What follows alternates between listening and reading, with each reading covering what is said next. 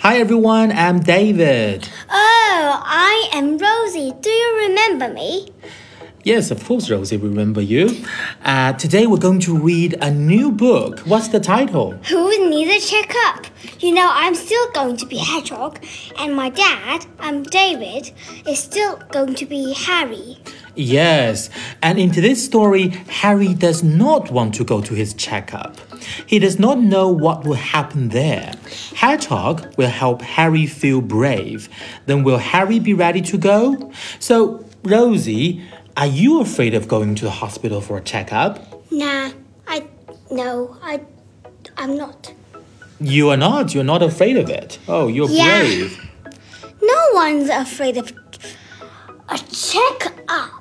That's just what um babies do. Oh, babies would be afraid. no, some adults are actually afraid of checkups too. What? Really? Adults? Okay, so here goes the story. Big plans. Yawn. Oh, that was a good sleep. But now it is time to get up. I have so many plans for this brand new day. I am going to play outside. I'm going to build with my blocks. I'm going to the doctor. Uh, oh no, I have my checkup today. I do not want to go to the doctor. I do not know what will happen there. What if the doctor gives me a shot? I do not want to think about this now. I still have time to play outside. I will go back to my plans and worry about my checkup later. The checkup. Hello, Harry. Hello, Hedgehog. Are you okay? Harry, you seem sad. I am not sad. I am worried. Why are you worried? I have to go to the doctor. Oh no, are you sick? No, I just have a checkup today.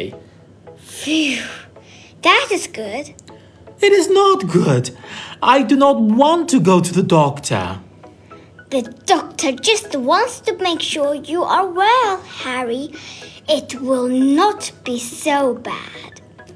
That is easy for you to say. You do not have a checkup today. I have an idea. I will help you get ready for your checkup. How? Wait here. I will be right back. Oh, The doctor will see you now. Okay, let's get started. Your checkup will be over before you know it. First, you must stick out your towel and say, Ah, uh, do not worry, it will not hurt. uh, why does this stick taste like grape? See, that was not so bad. No, it was not bad at all. Next, I will listen to your heart. Really? Yes, your heart sounds strong. Here, listen. Thump, thump, thump, thump. Wow, I could hear my heart. Now it's time for my favorite part. What is that tiny hammer for? I will show you. You will love this. that was like a magic trick. I knew you would love it. I did not know a checkup could be so much fun.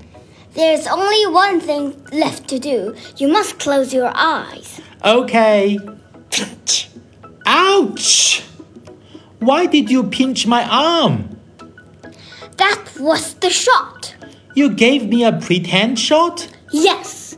Sometimes there will be a shot. It feels like a pinch. I did not like that part of the checkup. I'm sorry, Harry. But you will like the last part. Ta da! I get a lollipop? Yes, that is how you know the checkup is done.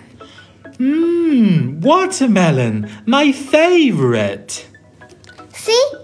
A checkup is not so bad. You forgot about the shot already. I did not forget. New plans. Hello, Hedgehog. I am back from my checkup. Hello, Harry. How did it go? It went well. I am in good shape. That is good. Oh no, did you get a shot? Yes, I did not like that part. But you were right. The shot felt like a pinch. I was very brave, so I got a sticker. Cool. I was brave for the doctor.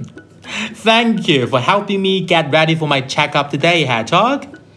You are welcome, Harry.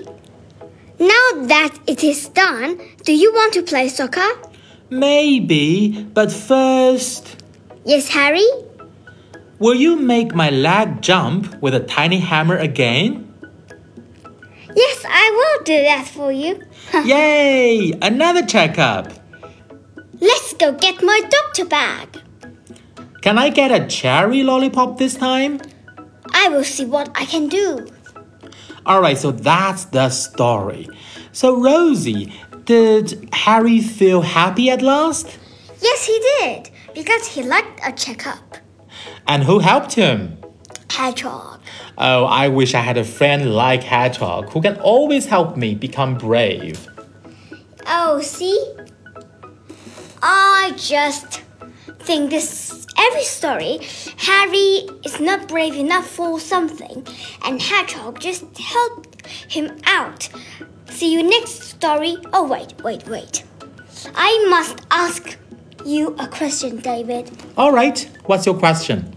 Um, are you afraid of a checkup?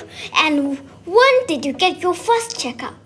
Oh, I think it was in my primary school. I was a bit timid. I was just like Harry.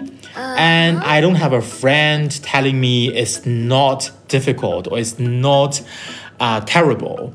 And then I just try it out myself. But luckily for me, I just went through it and I thought it was fun. What What do you mean by went through it? I mean, I'm just done and I think it's not that terrifying. Oh, you know, my first checkup is still when I'm at primary school. Now I am at primary school, Yes. but that's when I'm f- in first grade. Okay, great. All right, so that's all for today. I'll see you next time. Yeah, bye bye.